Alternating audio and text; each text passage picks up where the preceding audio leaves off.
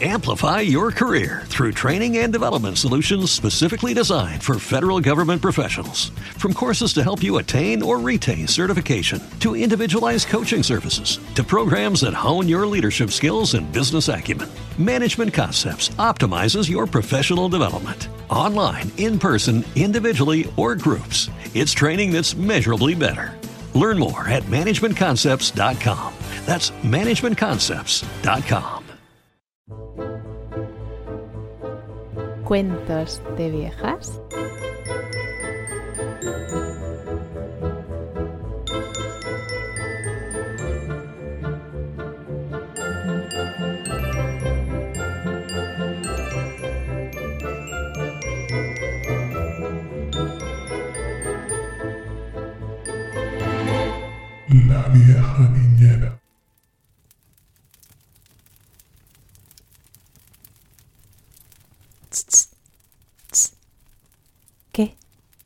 ¿Qué queréis? ¿Que os lo cuente? ¿Sí? ¿Qué dices? ¿Sí? ¿Di? ¿Sí? ¿Tú? ¿Tú qué escuchas? ¿Sí? Hasta que no me contestes, no voy a arrancar. Di.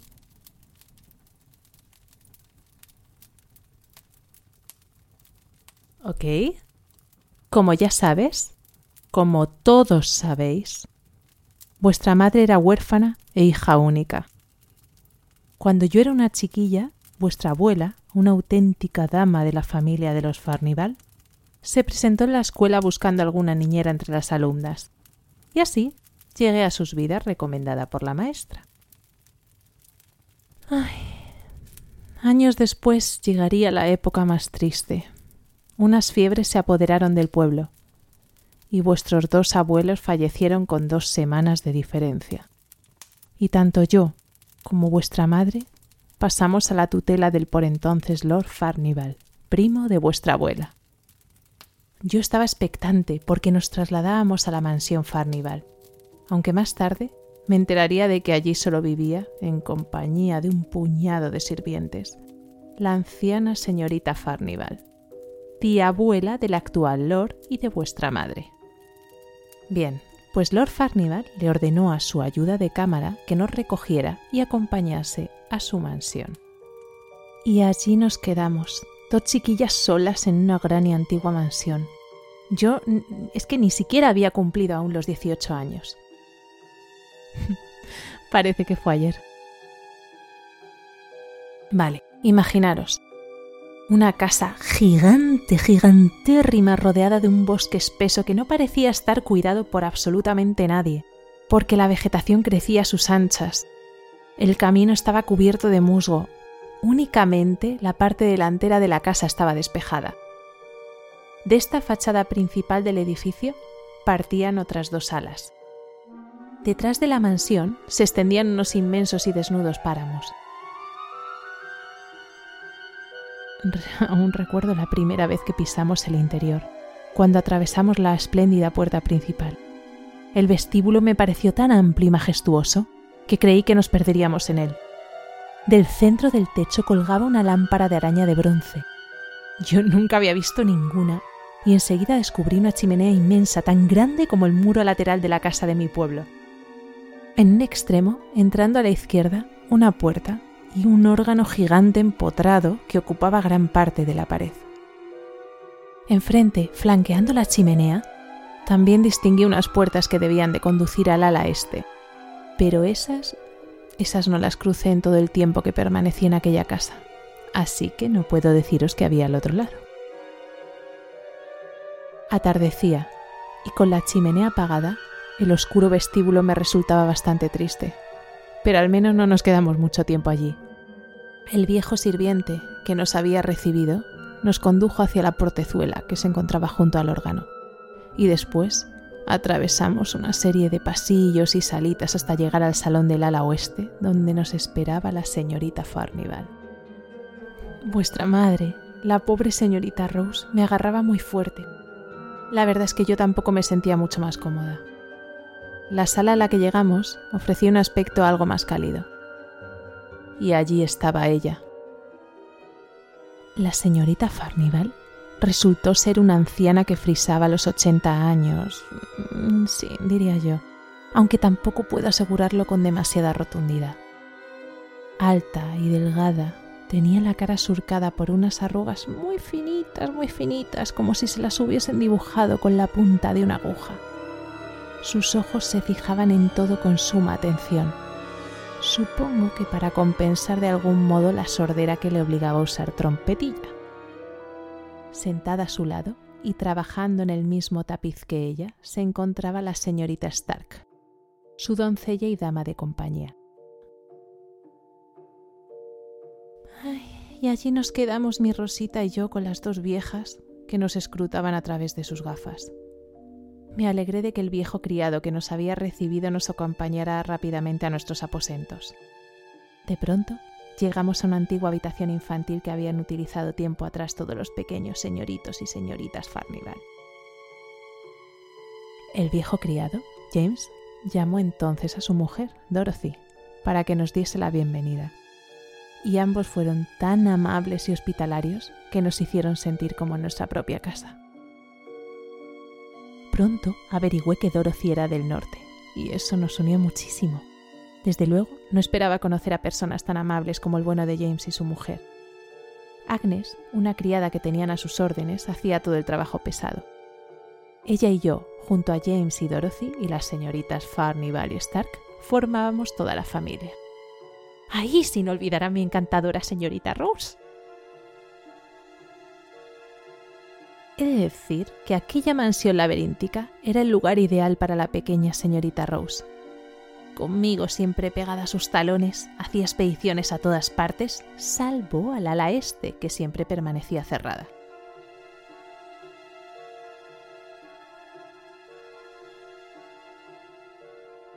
Pero en las zonas oeste y norte había multitud de habitaciones llenas de los que nos parecían auténticas maravillas siempre conseguíamos distinguir entre la penumbra ancestrales jarrones chinos y cajas talladas de marfil, libros enormes y sobre todo cuadros antiguos. Le pedimos a Dorothy que nos contara quiénes eran esas personas de los cuadros, pues aquellos retratos representaban a familiares de mi pequeña. Justo encima del vestíbulo había un retrato de la señora Farnival de joven, o señorita Grace, como la llamaban entonces, pues era la hermana menor. Toda una belleza, pero también entonces tenía esa expresión altiva y ese desprecio asomando a sus ojos. Vaya por Dios, pero ¿quién habría dicho viéndola hoy que la señora Farnival era toda una belleza? Sí, hay que ver cómo cambia la gente. Pero, según comentan, la señorita Farnival, la hermana mayor, era aún más guapa que la señorita Grace. Su retrato tiene que estar por aquí en alguna parte. Pero, pero si te lo muestro, tienes que prometerme que nunca se lo contarás a nadie. ¿Crees que la damita podrá guardar el secreto? Como yo no estaba segura porque la niñita era muy espontánea, le pedí que se escondiera antes de ayudar a Dorothy a dar la vuelta a un cuadro que en lugar de estar colgado como el resto, permanecía en el suelo de cara a la pared. Sin duda, la dama de aquel retrato superaba a la señorita Grace en belleza. Y creo que también en soberbia y desprecio. Me habría quedado contemplándolo una hora entera, pero Dorothy parecía asustada por haberme enseñado y se apresuró a darle la vuelta. Al final eché a correr en busca de mi pequeña.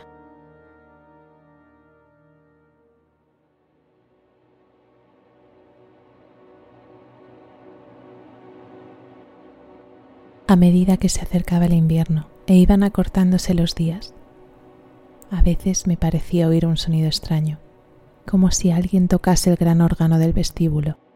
No sucedía todas las noches, pero sí a menudo. La primera noche, cuando bajé a cenar, le pregunté a Dorothy quién había estado tocando, y James respondió secamente que yo era boba por tomar por música el sonido del viento. Pero vi las miradas temerosas de Dorothy y Agnes, y como me di cuenta de que la pregunta no les había hecho ninguna gracia, decidí guardar silencio hasta volver a encontrarme a solas con Dorothy. Así que al día siguiente aguardé el momento adecuado y volví a preguntar quién tocaba el órgano. Pero Dorothy tenía su lección bien aprendida, os lo aseguro, y no le pude sonsacar ni una sola palabra. De manera que probé con Agnes. Agnes me advirtió que nunca debía contárselo a nadie. Sabía de lo que hablaba, en un ruido muy raro, y lo había oído muchas veces. Casi siempre las noches de invierno, cuando se avecinaba una tormenta. La gente contaba que era el antiguo señor quien tocaba el gran órgano del vestíbulo, como había hecho en vida. Pero, ¿quién era ese antiguo señor? ¿Por qué tocaba? ¿Y por qué precisamente en las noches tormentosas? No pudo o no quiso decírmelo. A pesar de todo, ya sabéis que soy una enamorada de la música, me seguía pareciendo agradable que aquel sonido majestuoso se oyese por toda la casa, fuese quien fuese el intérprete a ver cómo os lo explico, se elevaba sobre las fuertes ráfagas de viento y gemía como un ser vivo, luego descender a una suavidad casi absoluta. Al principio creí que quizá fuese la señora Farnival quien tocaba. Pero un día que estaba sola en el vestíbulo, abrí el órgano y... ¿Qué creéis que vi? Su interior estaba absolutamente destrozado aunque era un de día.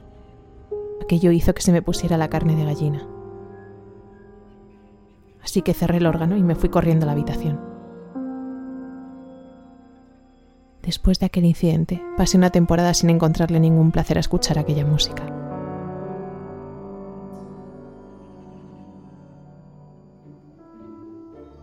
Entretanto, la señorita Rose se hacía querer cada vez más. A las viejas les encantaba que la pequeña cenase con ellas. Después, la chiquilla jugaba en un rincón del gran salón, silenciosa como un ratoncito, mientras la señora Furnival dormitaba, y yo comía en la cocina. Si bien a la pequeña le gustaba volver después conmigo a nuestra habitación, porque decía que las señoras le parecían muy tristes y aburridas. Entre unas cosas y otras, poco a poco, dejó de importarme aquella música extraña que no hacía ningún daño a nadie. Aquel invierno fue muy crudo. A mediados de octubre empezaron a caer unas heladas que duraron muchas, muchísimas semanas. A mi pequeña dama y a mí no nos molestaban para nada las heladas. En absoluto. En cuanto dejaba de llover, trepábamos por las empinadas laderas de detrás de la casa y subíamos hasta los páramos. Pero los días se hacían más cortos poco a poco, y el antiguo señor, si es que era él, tocaba el gran órgano de forma cada vez más turbulenta.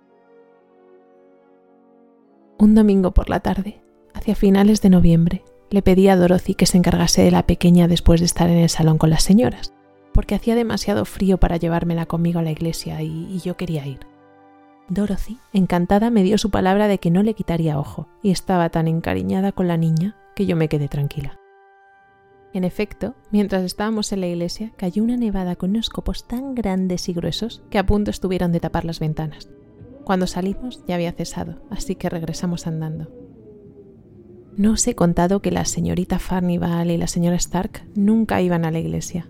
Ellas rezaban juntas sus oraciones a su manera, silenciosa y sombría. El domingo se les hacía eterno. De modo que cuando fui a ver a Dorothy a la cocina para buscar a la señorita Rose y llevarla conmigo arriba, no me extrañó que me dijeran que la niña seguía con las señoras y que no había regresado a la cocina así que me quité la ropa de abrigo y fui a buscarla. Al entrar en el salón solo vi a las dos viejas, muy quietas y calladas, salvo por una palabra por aquí otra por allá, pero sin el menor rastro de alguien tan animado y alegre como la señorita Rose. Supuse que la pequeña se había escondido como hacía a veces para jugar. De manera que miré debajo del sofá, de la silla, fingiendo que estaba muy triste y asustada porque no la encontraba. ¿Qué sucede? preguntó secamente la señora Stark. Estoy buscando a mi Rosita. La señorita Rose no está aquí. Se ha ido a buscar a Dorothy hace más de una hora. Cuando oí esto se me cayó el alma a los pies. Empecé a lamentar de inmediato haber dejado sola a mi pequeña. Volví a la cocina y le conté qué había pasado a Dorothy. Recorrimos la casa junto a Agnes de arriba abajo, llamando a la señorita Rose para que saliera de su escondite y dejara de asustarnos. ¿Se habrá escondido en el ala este? Pero Dorothy me aseguró que era imposible, porque ni siquiera ella había estado nunca allí, las puertas siempre estaban cerradas. Le dije a la señora Starr que no encontraba a la pequeña por ningún sitio y le pedí permiso para volver a buscar de nuevo. La señorita Furnival, temblando, también acabó levantándose y rebuscando por todas partes en vano. Aunque registramos la casa y buscamos una vez más en los mismos sitios en que ya habíamos mirado antes, no la encontramos. Empezaba a creer que nunca aparecería, cuando se me ocurrió mirar en el gran patio de la entrada. Aunque me asomé desde la planta de arriba, la brillante luna me mostró claramente el rastro de pequeñas huellas. Ni recuerdo cómo bajé, Solo sé que abrí el pesado portón, me cubrí la cabeza con la falda del vestido como si fuese una capa y salí corriendo. Al doblar la esquina del ala este, creí ver una sombra caída en la nieve. Pero cuando volvió a salir la luna, descubrí que las pequeñas huellas seguían subiendo, en dirección a los páramos. Eché a correr en mitad de aquel frío atroz tan gélido que el aire casi me arrancaba la piel de la cara. Pero yo seguía corriendo, corriendo sin dejar de llorar, pues me imaginaba a mi pobre pequeña helada y aterrorizada. Cuando ya me acercaba a los acebos, vi a un pastor que bajaba por la ladera con algo en los brazos. El hombre me preguntó a gritos si había perdido una niña. Yo, ahogada por el llanto, no fui capaz de responderle, así que se me acercó y me mostró a mi pequeña, que descansaba en sus brazos, quieta, blanca, rígida, como si estuviera muerta. El pastor me contó que había subido a los páramos para recoger a sus ovejas antes de que las sorprendiera el frío que debajo de los acebos había encontrado a mi señorita, mi reina, rígida y fría, sumida en el terrible sueño de la congelación. ¡Ay! ¡Qué alegría y cuántas lágrimas derramé al estrecharla de nuevo contra mi pecho! Porque no permití que la llevara a él, sino que la tomé en mis brazos, manta incluida, y la apreté contra mi cálido cuello y mi corazón para notar la vida que volvía lentamente a sus tiernos bracitos.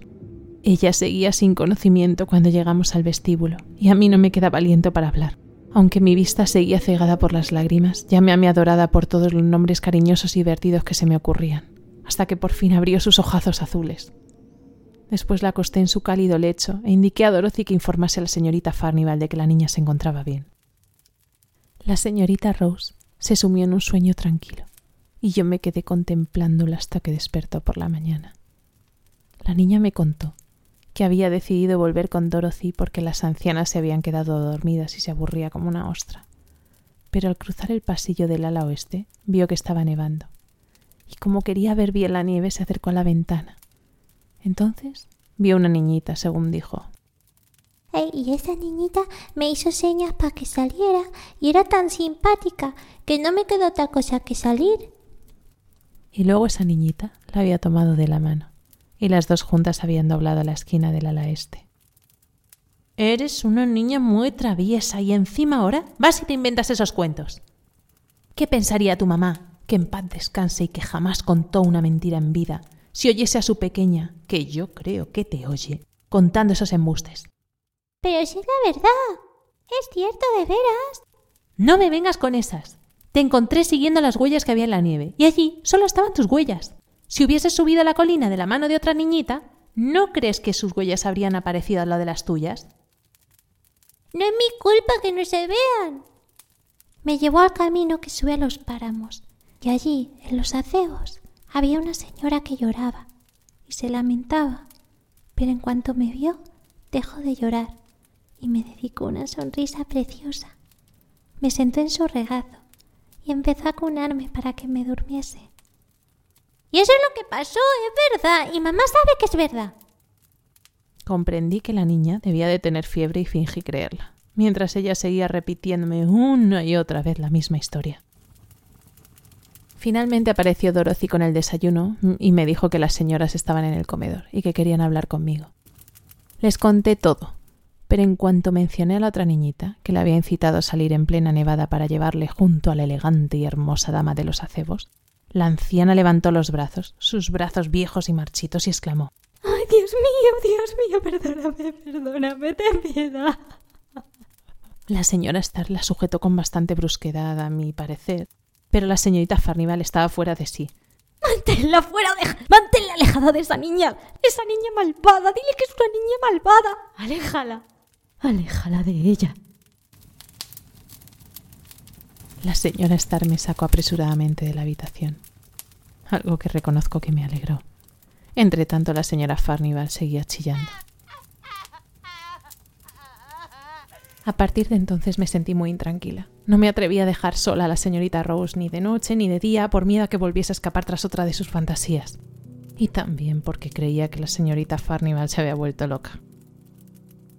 Durante todo ese tiempo no cesó de nevar, y todas las noches de tormenta oíamos al antiguo señor tocando el gran órgano entre las ráfagas de viento.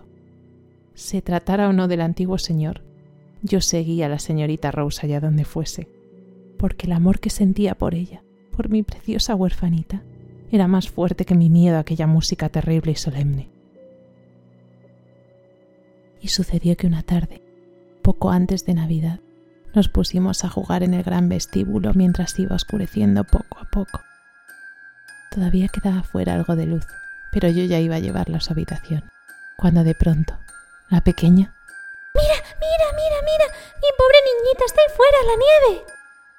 Cuando me volví hacia las ventanas alargadas, vi sin lugar a dudas a una niñita algo menor que mi señorita Rose, vestida de una forma del todo inapropiada para estar a la intemperie en una noche como aquella.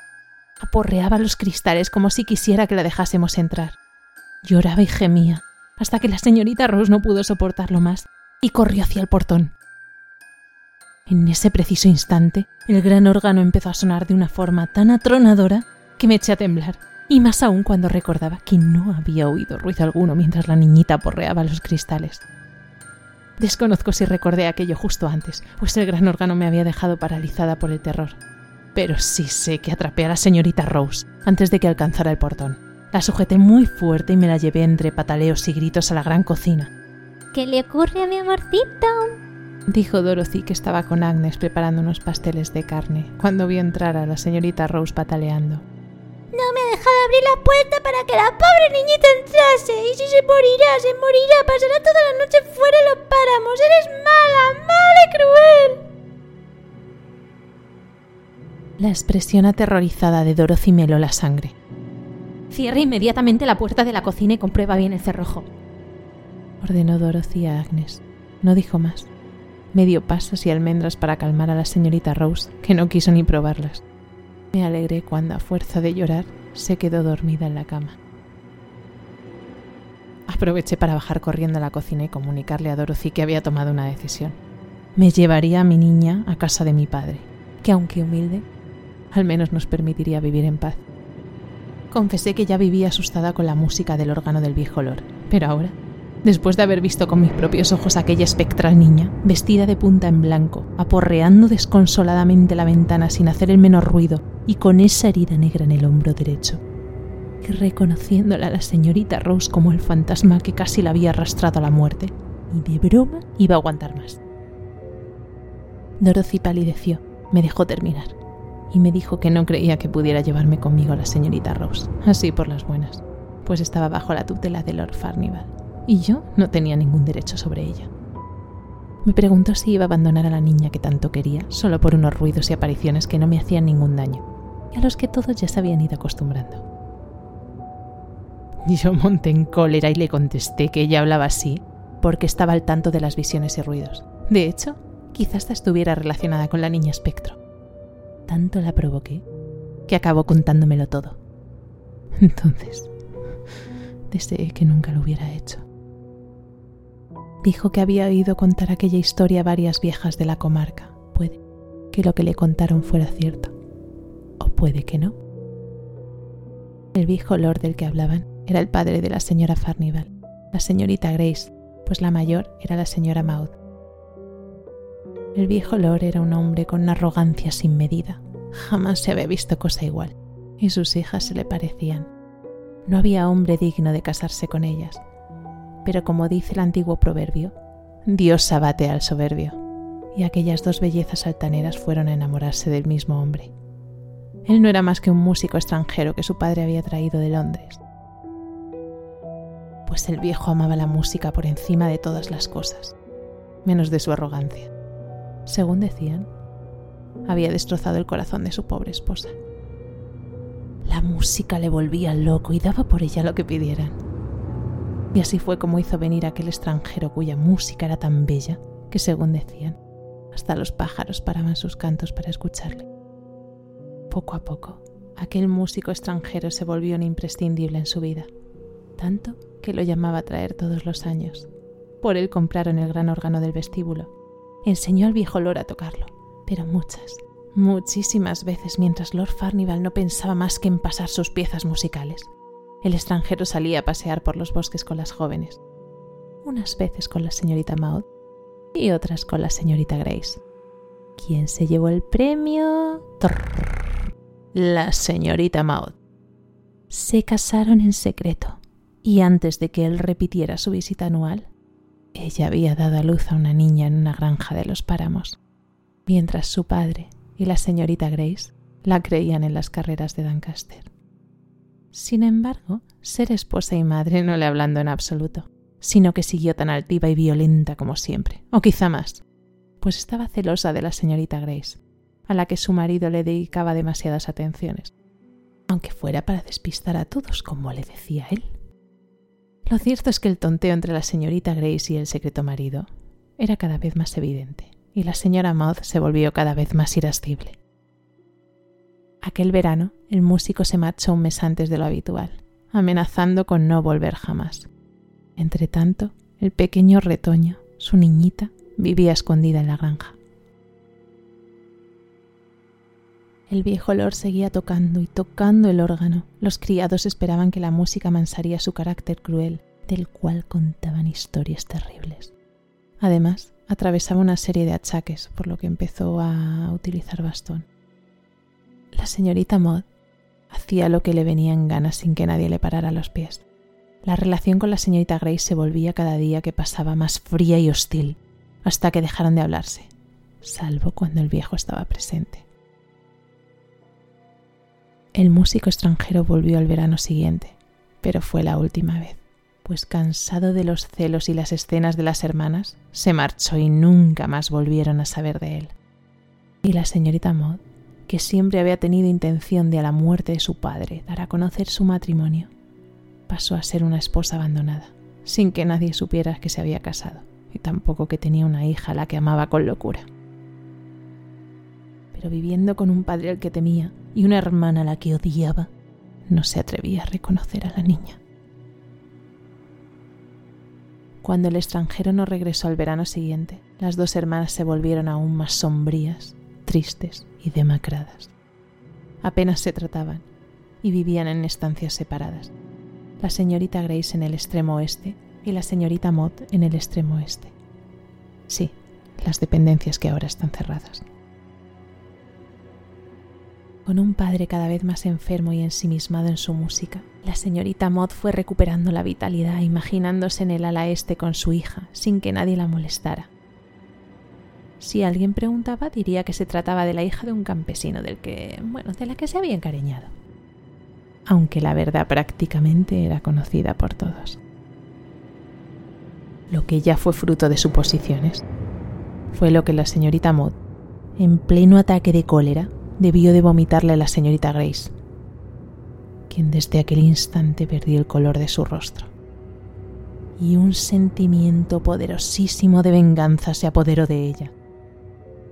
Maud le contó que el extranjero era su marido, que se habían casado en secreto y que había sido muy divertido ver cómo el músico se burlaba de ella. Poco después de Año Nuevo, una noche espantosa en la que una gruesa capa de nieve cubría el suelo y los copos seguían cayendo sin cesar. Se oyó una violenta trifulca. La voz del viejo arrastraba brutales maldiciones. El llanto de una niña el orgulloso desafío de una mujer. Un golpe y un silencio de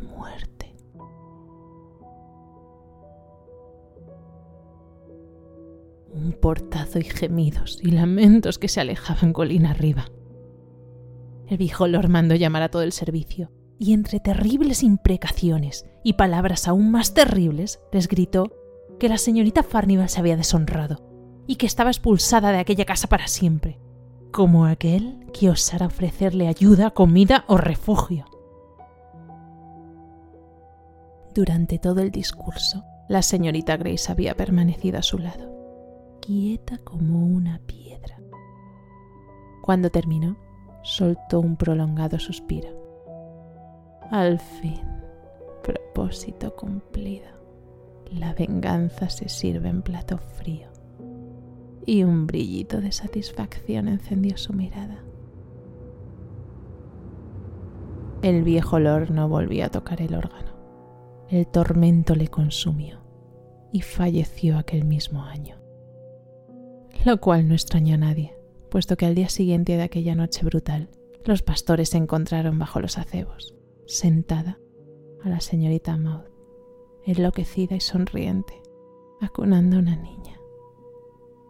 Una niña muerta con una profunda herida en el hombro derecho. No fue el golpe lo que la mató, fueron la nieve y el frío. Todos los animales del monte estaban en su agujero, el ganado en su redil, mientras que la madre y la hija expulsadas se habían visto obligadas a vagar por los páramos. Y ahí acaba la historia. ¿A qué hora estás menos asustada? Tenía más miedo que nunca. Deseé hallarme con la señorita Rose lejos de ese sitio, lejos para siempre de aquella casa, pero no quería abandonar a mi niñita y tampoco me atrevía a llevármela. Ahora bien, ni os imagináis con qué celo la protegí.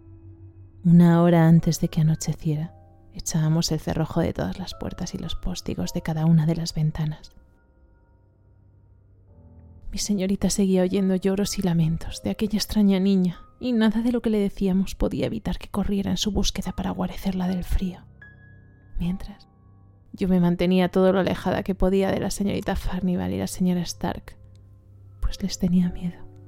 Sabía que nada bueno podía salir de aquellos ojos extraviados en los horrendos sucesos del pasado. Aunque os confieso que no podía evitar compadecerlas, sobre todo a la señorita Farnival.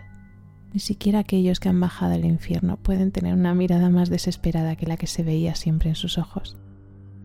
Llegué a apiadarme tanto de aquella mujer que rezaba por ella y enseñé a la señorita Rose a rezar por una persona que había cometido un pecado mortal. Pero a menudo, al llegar a estas palabras, la niña, que estaba de rodillas, se quedaba escuchando y se levantaba diciendo Oigo llorar a mi niñita, está muy triste. Si no la dejas se morirá. Una noche, justo después de que por fin hubiera pasado el año nuevo, oí tocar tres veces la campana del salón,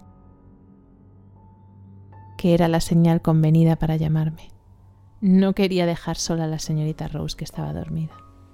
El viejo Lord había estado tocando con más frenesí que nunca, y temía que mi pequeña se despertara y escuchara los lamentos de la niñita. Así que la saqué de la cama hecha un ovillo y la llevé al salón donde las viejas señoras estaban sentadas trabajando en su tapiz, como de costumbre. Cuando llegué, levantaron los ojos y la señora Starr me preguntó completamente asombrada por qué había llevado ahí a la señorita Rose porque temía que en mi ausencia la, la, extraña niña de la nieve la incitara a salir. La señora Starr me interrumpió. Lanzó una mirada furtiva a la señora Farnival me pidió que deshiciera parte del bordado que les había quedado mal y su vista no les dejaba corregirlo. Me senté en un taburete al lado de las señoras mientras oía el viento bramar. La señorita Rose dormía profundamente. De repente, la vieja Farnival se puso de pie Oigo voces. Oigo terribles gritos. Oigo la voz de mi padre. Justo entonces, la pequeña se despertó sobresaltada. Mi niñita está llorando. ¿Cómo llora? E intentó levantarse para reunirse con ella. La manta se enredó entre sus pies. Conseguí detenerla. Se me abrían las carnes ante esos sonidos que ellas podían oír y nosotras no. Al cabo de uno o dos minutos, los ruidos llegaron a nuestros oídos acallando el viento. La señora Stark me miró y no nos atrevimos a pronunciar palabra. De repente, la señorita Farnival salió escopetada hacia la puerta. Cruzó el pasillo oeste hasta llegar al gran vestíbulo. La señora Stark la siguió y yo no me atreví a quedarme atrás, aunque estaba al borde del colapso. Cogí a la niñita en brazos y salí tras ellas. En el vestíbulo, los gritos se escuchaban más fuerte que nunca parecían proceder del ala este, cada vez más cerca, más cerca, al otro lado de las puertas que siempre habían permanecido cerradas, justo tras ellas. Me di cuenta de que la gran lámpara de bronce estaba encendida, aunque el vestíbulo permanecía oscuro y la gran chimenea ardía sin desprender calor. Estremecí de terror y apreté más a mi niñita contra mí. En aquel preciso momento, la puerta del ala este tembló y mi señorita gritó de repente. Tengo que ir. Mi niñita está ahí. La oigo. Viene. Tengo que ir. Tengo que ir. Déjame. La sostuve con todas mis fuerzas. La señorita Farnival se mantenía de pie escuchando sin hacer ni caso a la señorita Rose. De repente, la puerta del ala este se abrió de golpe, con violencia. En aquella luz clara y misteriosa se vislumbró la figura de un anciano alto, de cabello gris y ojos furiosos. Con un rictus de extrema repugnancia, empujaba a una mujer que llevaba una niña en brazos. Es la señora, es la señora de los acebos. Mi niñita está con ella. Quiere, que vaya con ella. Yo lo sé, lo sé. Tengo que ir. Déjame ir. Déjame ir. Los esfuerzos de la niña para soltarse se volvieron frenéticos, pero yo la sujetaba tan fuerte que hasta temía hacerle daño, prefiriéndolo a dejarla correr hacia aquellos terribles espectros. Estos se dirigieron hacia la puerta del gran vestíbulo, donde el viento aullaba reclamando su presa. Pero antes de llegar a ella, la mujer se volvió. Pude ver que desafiaba al anciano con fiereza. Acto seguido, se encogió levantando los brazos para proteger a su pequeña, su hijita, del golpe que el anciano iba a descargar sobre ella con su bastón. Una fuerza más poderosa que la mía desgarraba a la señorita Rose, que se retorcía entre mis brazos sin dejar de sollozar. Quieren que vaya con ellas a los páramos. Me llama, me llama. Quieren que vaya. Yo iría, niñita. Yo iría, pero no me dejan. Pero cuando vio el bastón levantado, se desmayó para alivio mío. Cuando el viejo estaba a punto de descargar el bastón contra la niñita, la señorita Farnival, la mujer vieja que estaba a mi lado, gritó Padre, padre, padre, padre, perdona a esta niñita inocente. Pero entonces vi, todas nosotras vimos, que otro fantasma se materializaba de la nada y aparecía entre la luz brumosa que llenaba el vestíbulo. Era otra dama, que estaba de pie junto al viejo, con una mirada de odio despiadado y de desprecio triunfal. Era la señorita Farnival en su juventud, la señorita Grace. La vieja que estaba ahora a mi lado. Y los terribles fantasmas avanzaron.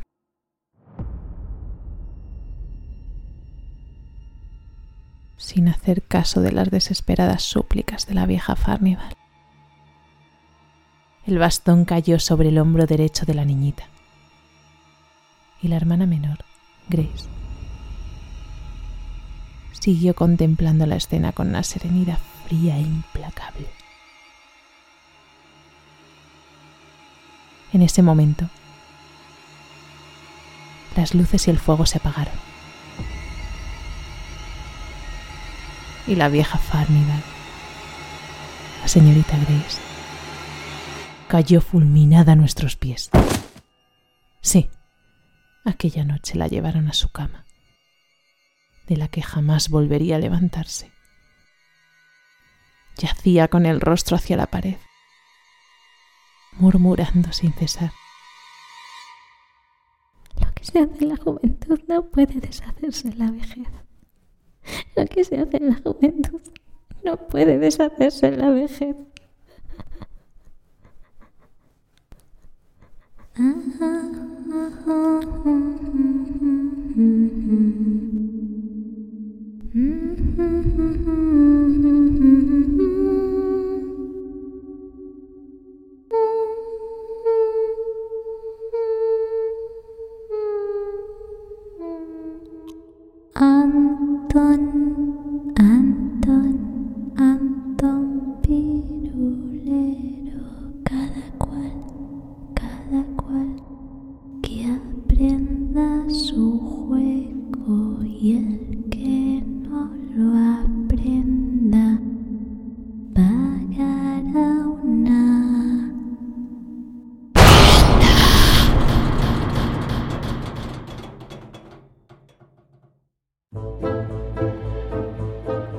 Cuentos de viejas.